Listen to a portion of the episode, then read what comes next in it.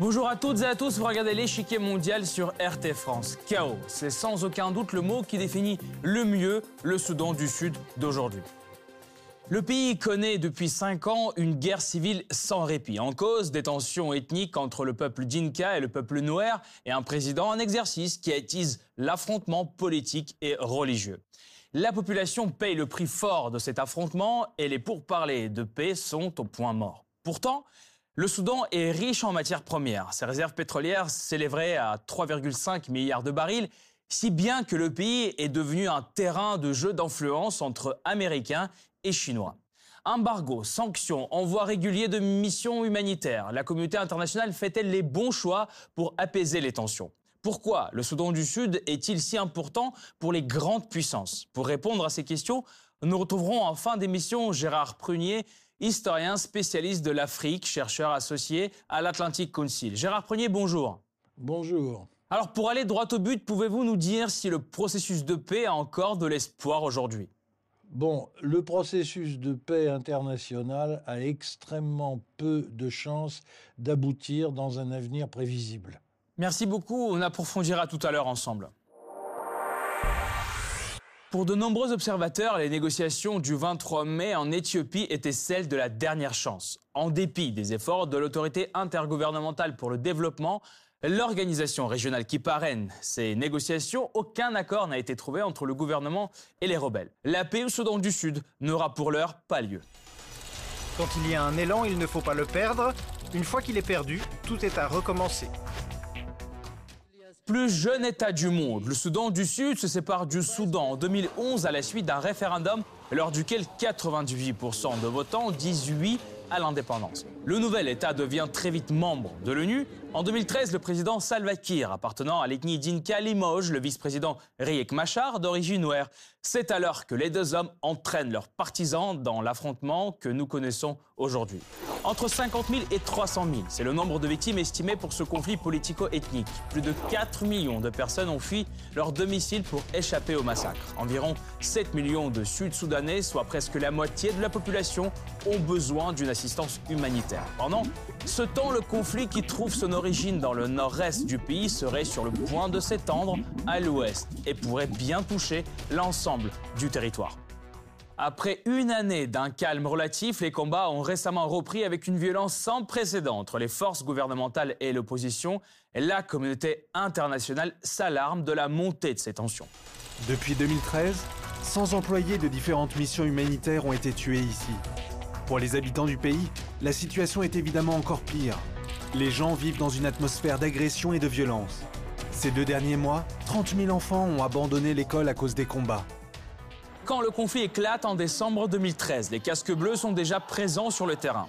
Le contingent de l'ONU compte alors 12 000 personnes, mais ce n'est pas suffisant pour empêcher la guerre civile. À cette impuissance viennent s'ajouter plusieurs rapports d'enquête sur cette opération provoquée par des plaintes concernant des abus sexuels ou encore leur inefficacité à protéger les civils. Alors, quelle solution apporter pour mettre un terme à ce conflit aux origines complexes?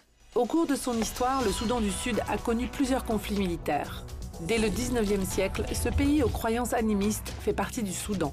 En 1822, il est d'abord colonisé par l'Égypte sous l'influence de l'Empire ottoman qui veut implanter l'islam dans ses provinces du Sud. En 1899, le Soudan devient une colonie de l'Empire britannique qui favorise la chrétienté dans le Sud. C'est en 1956, avec la fin des empires coloniaux, que le Soudan obtient son indépendance. Mais déjà, en 1955, les tensions ethniques et religieuses entre le Nord, majoritairement arabe et sunnite, et le Sud, majoritairement chrétien, mènent à une première guerre civile soudanaise. Elle dure jusqu'en 1972. Le Sud obtient alors une certaine autonomie. Malgré tout, le conflit reprend en 1983 et cette deuxième guerre ne prendra fin qu'en 2005. À son issue, l'autonomie du Soudan du Sud est finalement garantie, ainsi que le droit d'organiser un référendum sur son indépendance. Ombre au tableau, ces guerres ont déjà coûté la vie à 2,5 millions de personnes. En 2007, les tensions reprennent et les Nations Unies décident de déployer des casques bleus. Avec le soutien de l'ONU, des États-Unis et de la communauté internationale, le Soudan du Sud proclame enfin son indépendance en 2011 et devient membre des Nations Unies. J'ai confiance que nous pourrons atteindre nos objectifs communs. Nous allons nous concentrer sur notre développement économique pour améliorer la vie de notre peuple Construire une paix durable et permanente pour tout le peuple soudanais reste notre priorité. Mais la fête sera de courte durée. Le plus jeune État du monde ne connaît que deux ans d'accalmie. En 2013, un nouveau conflit politico-ethnique éclate. Le président sud-soudanais Salva Kiir, d'origine Dinka, limoge le vice-président Riek Machar, appartenant à l'ethnie Nuer, en l'accusant de vouloir fomenter un coup d'État militaire. Tous les ministres Nuer sont révoqués. En effet, les Nuer et les Dinka sont en mauvais termes depuis la période coloniale. Alors que les Dinka résistaient aux colonisateurs, les Nuer étaient plutôt du côté britannique. Sans surprise, Riek Machar crée donc une armée de rebelles Nuer. Des violences éclatent et les casques bleus ne réussissent pas à empêcher les affrontements violents. Cependant, en 2015, une trêve est conclue avec l'aide de médiateurs internationaux et en avril 2016, Riek Machar retourne au poste de vice-président. Un mandat éclair, il est révoqué deux mois plus tard. Le Soudan du Sud devient alors un triste exemple d'État en faillite. Son indépendance ne lui aura pas apporté la prospérité mais une nouvelle guerre, la ruine, des centaines de milliers de morts et des sanctions économiques drastiques. Bref, le conflit au Soudan du Sud semble insoluble. Selon l'ONU, ces deux camps ne seraient pourtant pas les seuls responsables. Des acteurs régionaux comme l'Ouganda et le Kenya, qui vendent des armes au gouvernement sud-soudanais, ont aussi leur part de responsabilité. La responsabilité pour prévenir ces atrocités est régionale et internationale. C'est un fait que de grandes quantités d'armes et de munitions arrivent au Soudan du Sud à travers le Kenya et l'Ouganda. Les partenaires internationaux doivent commencer à cibler les complices et les intermédiaires des partis au conflit sud-soudanais. Si le Kenya nie catégoriquement commercer avec Juba, la capitale du Soudan du Sud, l'Ouganda le fait ouvertement. Le jeune pays bénéficiait d'ailleurs aussi jusqu'à récemment de l'aide des États-Unis. De son côté, la République démocratique du Congo, en fermant sa frontière aux rebelles sud-soudanais, soutient également le gouvernement officiel. Depuis la création du Soudan du Sud, Washington rivalise d'efforts pour stabiliser ce pays riche en pétrole. Il dépense notamment des sommes colossales en aide humanitaire. 2,7 milliards de dollars depuis 2013, soit la plus grande contribution humanitaire du monde. Il parraine aussi des négociations de paix, mais en 2018, ce soutien prend fin. La Maison-Blanche instaure un embargo sur les ventes d'armes à Juba, impose des sanctions sur 15 compagnies pétrolières du pays et annonce la révision de ses programmes d'assistance. Cherchant à débloquer le dialogue entre les deux camps, Washington fait pression sur celui qu'il estime responsable, le gouvernement de Salva Kiir. En 2011, les États-Unis ont soutenu avec fierté et espoir la nouvelle nation indépendante du Soudan du Sud. Sept ans plus tard, les dirigeants de ce pays ont brisé ce partenariat, volé les richesses du Soudan du Sud, massacré leur propre peuple. Ils ont démontré de manière répétée leur incapacité et leur manque de volonté à remplir leur engagement à mettre fin à la guerre civile. Les États-Unis reprochent au gouvernement officiel de Salva Kiir de s'enrichir grâce à ce conflit. Et selon une enquête réalisée par l'ONG The Sentry, des millions de pétrodollars arrivent dans les poches des familles des membres du gouvernement. Une partie des fonds pétroliers aurait aussi servi à financer des milices pro-gouvernementales. Si Washington met en cause le gouvernement, un autre acteur puissant n'a pas les mêmes intérêts. C'est la Chine, historiquement présente au Soudan du Sud, qui a saisi cette opportunité de dominer l'économie du nouvel État. Déjà, ces contrats conclus avec le gouvernement de Salva Kiir se chiffrent 1 milliard de dollars. Pékin est d'ailleurs le principal partenaire et le plus grand investisseur étranger du Soudan du Sud. Depuis l'indépendance, il a injecté plus de 5 milliards de dollars dans son économie, principalement dans l'industrie pétrolière. Le chinois CNPC contrôle au moins 40% des deux principaux champs pétroliers du pays.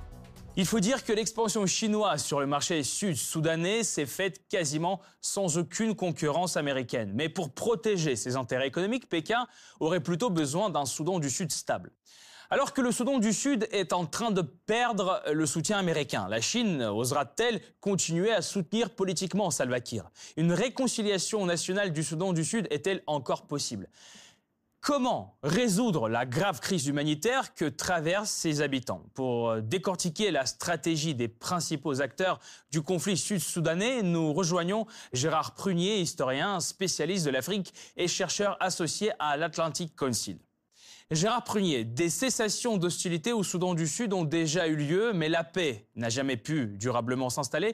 La communauté internationale peut-elle encore faire quelque chose pour mettre fin au conflit? Ben, en fait, euh, pas grand-chose, parce qu'on ne s'en est pas donné les moyens Et les forces des Nations Unies qui sont sur place sont dans une situation totalement passive.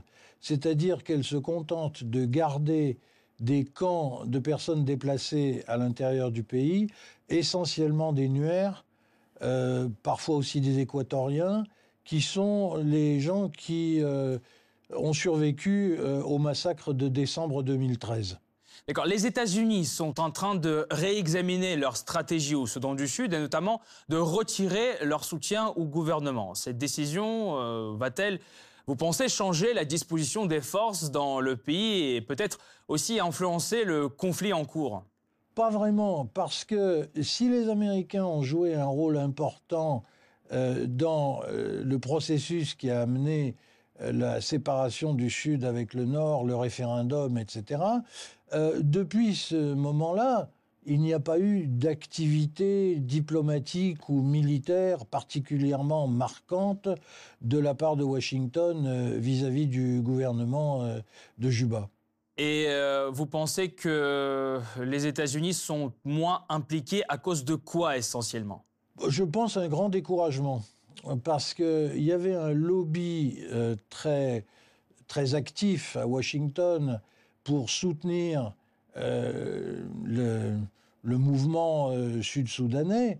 Et on peut dire que les attentes de ce lobby n'ont pas été euh, récompensées, si on peut dire. Euh, il n'y a pas eu de développement positif. Le dernier État membre des Nations Unies a formidablement déçu les gens qui avaient appuyé sa lutte pendant la guerre parce qu'il a sombré euh, dans un conflit, on peut dire presque immédiat, euh, entre ses composantes. Et euh, pensez-vous qu'il y a encore une concurrence avec la Chine au Soudan du Sud? Vous pensez que la Chine va saisir cette opportunité pour renforcer sa position dans le pays? Ça, c'est un énorme point d'interrogation. Parce que, par défaut, la Chine reste le seul acteur international réellement présent mais on a souvent l'impression que les Chinois ne savent pas, eux non plus, trop quoi faire avec la situation. Euh, la Chine euh, n'est pas très habituée à la politique africaine. Elle est habituée à faire euh, du commerce, à faire des opérations économiques, mais son, attitude dans les, conflits politiques africains est souvent très en, en arrière de la main, on pourrait dire. Mais Gérard Premier, le commerce euh, et l'économie, euh, ça peut aussi apaiser les tensions en quelque sorte, non? Non, parce que 98% du commerce extérieur est lié aux hydrocarbures, au pétrole. Euh, les échanges du Sud-Soudan avec les pays voisins ou avec les pays à plus longue distance sont égales à 2% des échanges du pays. Donc, euh, en fait, c'est une, situation de monoproduction, de mono-exportation pétrolière, mmh. et sur un volume qui n'a cessé de diminuer.